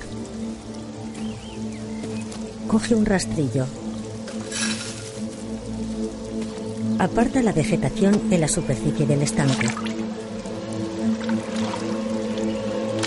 Encuentra el cadáver de Mimi. John frunce el ceño. En comisaría, un agente conduce a Janet a una sala. Ella vocifera con las mangas manchadas de sangre.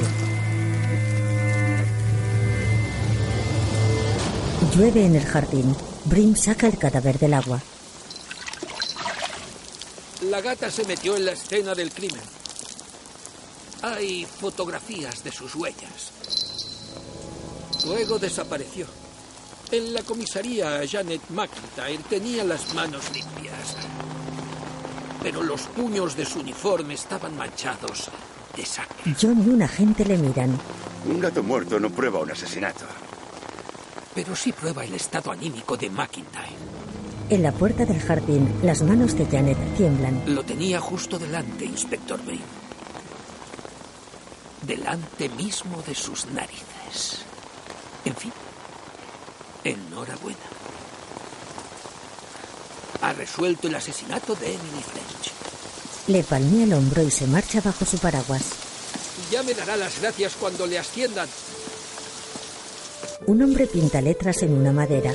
En una calle, Buenos días, señor. Señor. Hola, señor. Hola.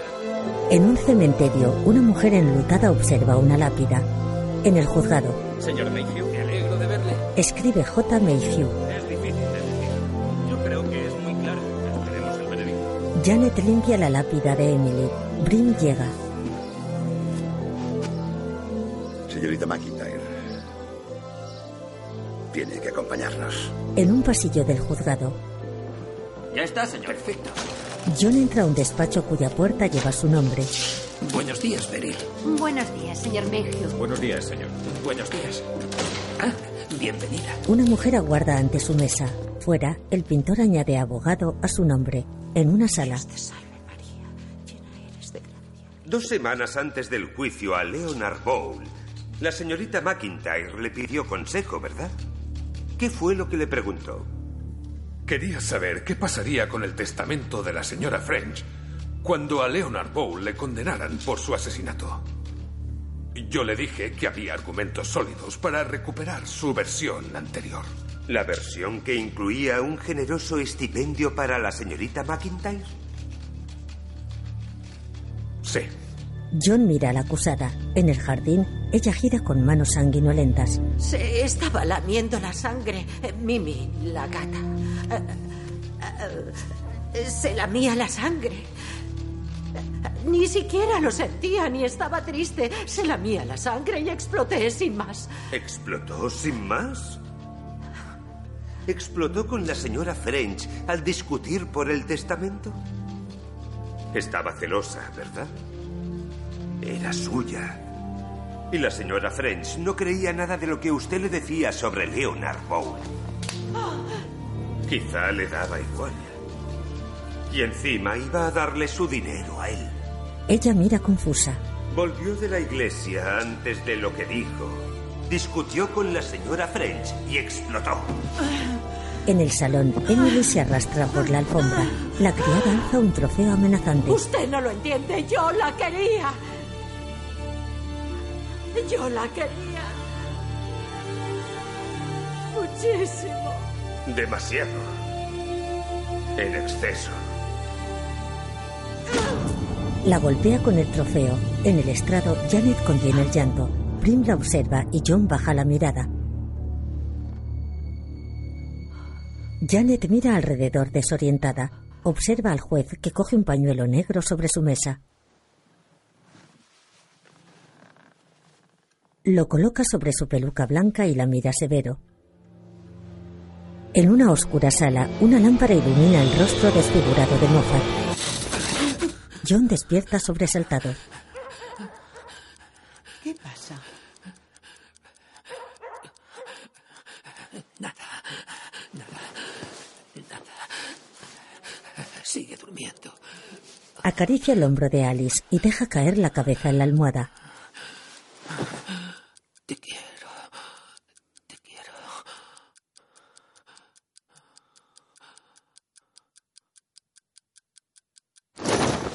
De día, en el cuarto de su hijo, ella descorre unas cortinas y llega junto a la cama. La hace. En el vestíbulo, John deja su maletín en el suelo. Camina hasta la escalera y alza la mirada.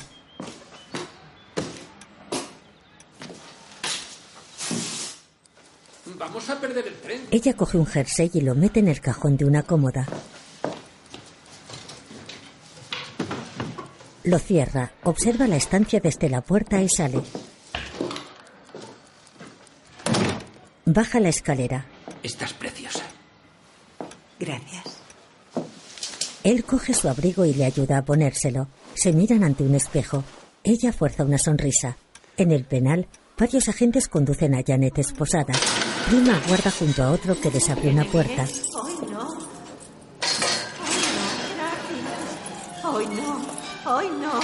Hoy no. Hoy no, gracias. No me viene bien. Bajan una escalera. Quien dijese ahora que mis palabras fueron escritas, que con cincel de hierro y plomo fueron esculpidas en piedra para siempre. Yo sé que mi redentor vive y al final se levantará sobre el polvo, y después de deshecha mi piel en mi carne he de ver a Dios. Al cual veré por mí mismo y mis ojos lo verán y no otro. Porque nada trajimos a este mundo y nada podemos llevarnos. El Señor me lo dio y el Señor me lo quitó. Un sacerdote lee al pie de la escalera. La encierran en una celda. El inspector la observa pensativo.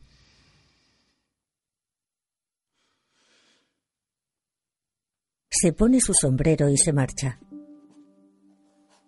En una playa, varios niños y un perro juegan entre la vegetación. John y Alice les observan sonrientes y pasean por una pasarela que llega a la orilla. El sol anaranjado se eleva en el horizonte. Observan el paisaje desde una colina. Le Touquet, Francia. Alice sonríe con gafas de sol. Varias chicas corren por la arena embarrada. Ellos las observan divertidos de la mano. Ella pasea sola descalza y le mira. Lleva los zapatos en una mano. John la observa sonriente. Ella contempla el horizonte. La brisa agita su vestido. John camina descalzo sobre un charco. Viste traje claro. Observa el horizonte nublado y respira hondo.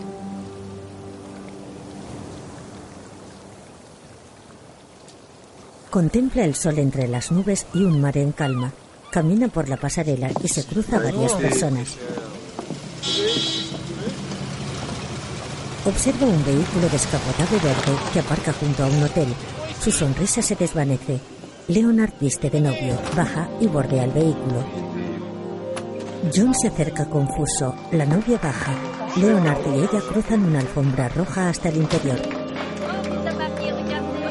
Mayhew camina hacia el edificio. Porta un sombrero en la mano. Dentro, varios invitados aplauden a la pareja que sube una escalera. El abogado entra y le sigue con la mirada. Mira boquiabierto. Cruza un pasillo abovedado y se detiene ante la puerta de una habitación. Porta una botella de champán en una hielera.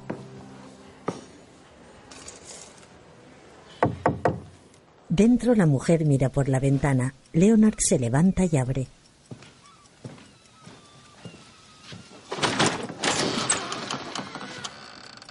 Hola, Leonard.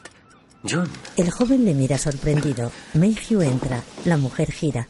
Es Romaine con el pelo teñido de caoba. John tira la hielera y Leonard le saca al pasillo. No, no, no, no. no. No grite. No monte revuelo, no es prudente. Le inmoviliza, le mete dentro y le sienta en una butaca.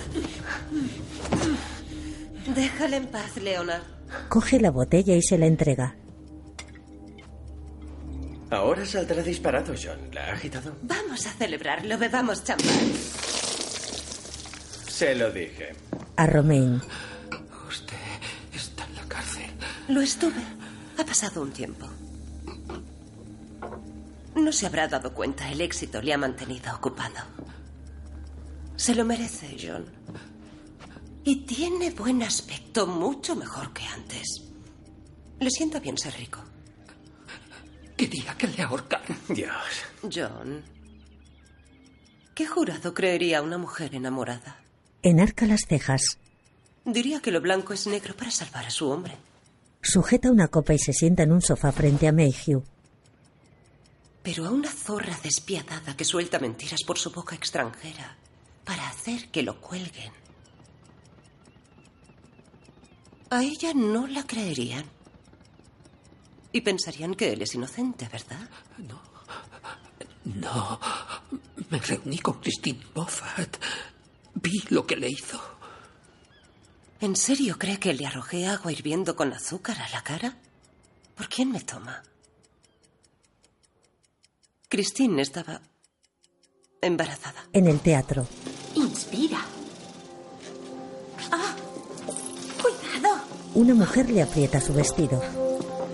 Cuando quiera, señorita Moffat. Se marchó para tener a su hijo. ¿Volvió usted a verla? ¿Le dio el dinero? Me parece que no. John la mira desconcertado. Juró que lo haría. Lo juró. Por su mujer. Y por la memoria de su hijo lo juró. Señor, Mayhew la observa atónito. maquillaje. Luces, el escenario estaba listo. Yo actué. No eran más que mentiras, John. Tenga, John. Tome una copa antes de desmayarse. Todo era mentira. Yo dije la verdad bajo juramento. Leonard mira a Romain. Leonard volvió a casa a las 10 y 10. Se sienta a su lado con otra copa. Ella le abraza. Conté algunas mentirijillas. No había estado casada antes. Heilger es el apellido de mi padre. Y yo quemé la camisa. Dios mío. Dios. Janet. Dios mío. Dios mío. Dios. Llega a la puerta. John. Aparte esas manos de asesino. ¿Asesino? Solo es una vida entre muchas otras. Es un monstruo. Los dos lo son. Somos lo que pasa cuando se masacra a los jóvenes, cuando se nos engaña y encima se espera que estemos agradecidos solo por estar vivos. Usted no es mejor que nosotros, John. En el pasillo, Usted fue a por Janet. Yo quería darle dinero y usted que muriera. Tiene una vena despiadada, John. ¿Qué haría por ganar? ¿Hasta dónde llegaría? Brindo por John Mayhew. Otro monstruo. Se lo debemos todo a usted. A usted. Y a su culpa. No quería que Leonard fuera inocente. Quería serlo usted. John se marcha. La pareja se mira.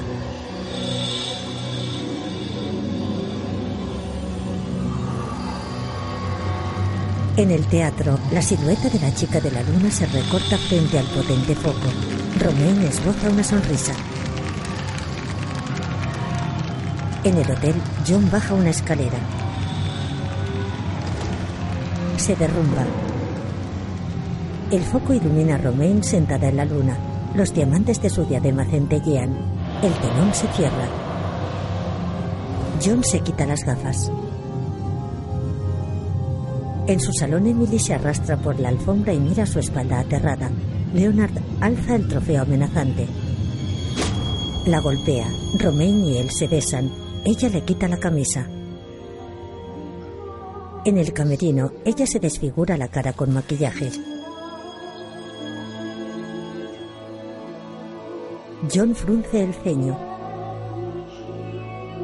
Romain se pone maquillaje con una paleta y mira su rostro desfigurado ante un espejo.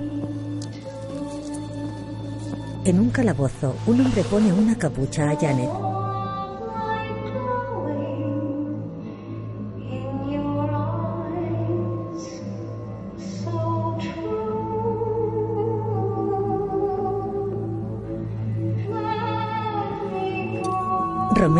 Su nariz. Ponen una soga en torno al cuello de Janet.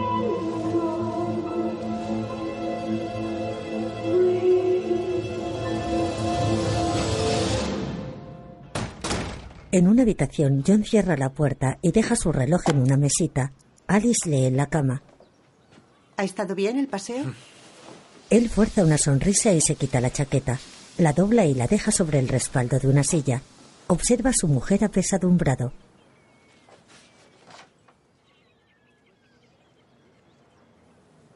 Te quiero. Ya. Siempre me lo dices. Pero tú a mí no. Ella pasa una página y deja la revista sobre una mesita de noche. Todo lo que he hecho ha sido por ti, todo. Solo para hacerte feliz. Ella intenta levantarse y él se lo impide. Te quiero. Ella quita la mano de su hombro. Di que me quieres. No, para. Las ventanas están abiertas, pueden oírnos. Que nos oigan. No. Alice, necesito que me lo digas. Se echa sobre ella. John, por favor. Para. La besa. Para. Alice, por favor. Para. Alice intenta soltarse sin éxito. John. ¡Pares! Le araña en la cara. Todo lo que he hecho, todo, todo lo que he hecho ha sido por ti sin excepción. Todo lo que he hecho en mi vida ha sido para que me quisieras. Dime que me quieres para saber que ha merecido la pena. Tú no quieres que yo te quiera. Quieres que te perdone, pero no lo haré, no lo haré, nunca te perdonaré. Le muerde la muñeca y se libera. No, Se arrodilla en el suelo. porque tú volviste a casa y él no. Se miran a los ojos. Creías que bastaría con unas vacaciones y ropa nueva. Él aparta la mirada. Yo no quería que se fuera. Era muy joven. Pero tú le dejaste mentir sobre su edad para poder iros juntos. Como padre e hijo. Él se emociona. He intentado perdonarte. He intentado quererte, pero no puedo. Porque tú volviste a casa. Pero él no.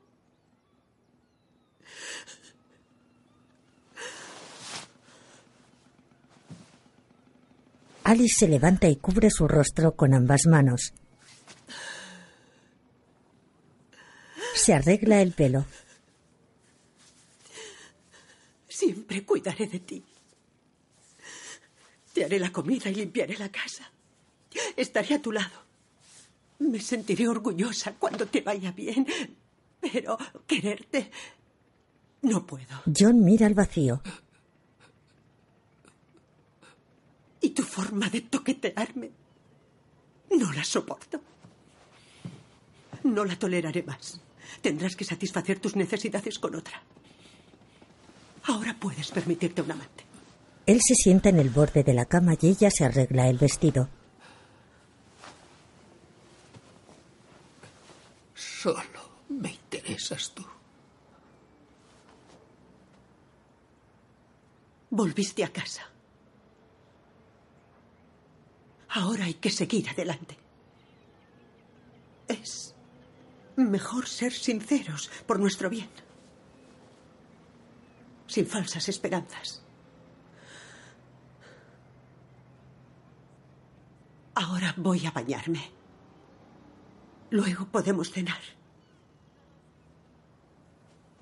Sabiendo ya lo que hay. Ella se marcha. Ella le mira desde el umbral. Cada cosa. Todo ha sido por ti. Entonces no ha valido la pena. Creo que ahora podemos ser más felices. ¿Y tú?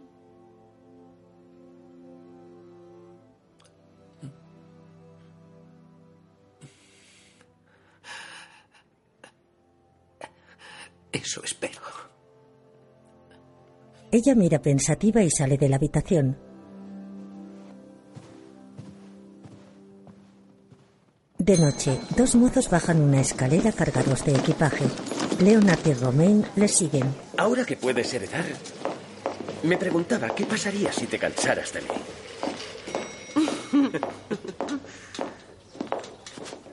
Tú procura no cansarme. Se besan. Ella sale y él la sigue con la mirada preocupado. Un empleado llega. Merci, monsieur. Au revoir. Au revoir. Le entrega unas llaves. El vehículo descapotable se marcha. Circula por una carretera desierta. En la playa, John mira al vacío con los ojos húmedos. Fuerza una sonrisa.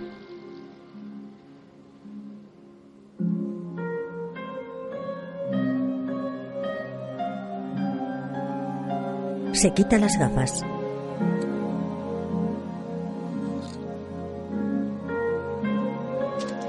Camina sobre terreno embarrado. Viste traje claro y calzado oscuro. Alza la mirada hacia el cielo nublado.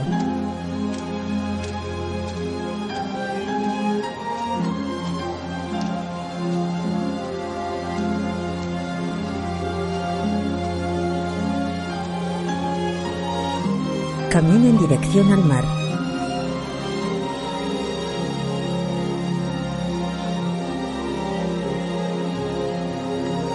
Entra en el agua con un suave oleaje.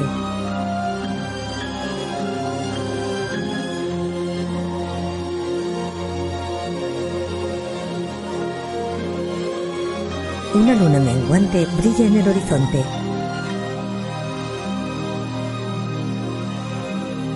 Una bandada de aves surca el cielo. John desaparece bajo el agua.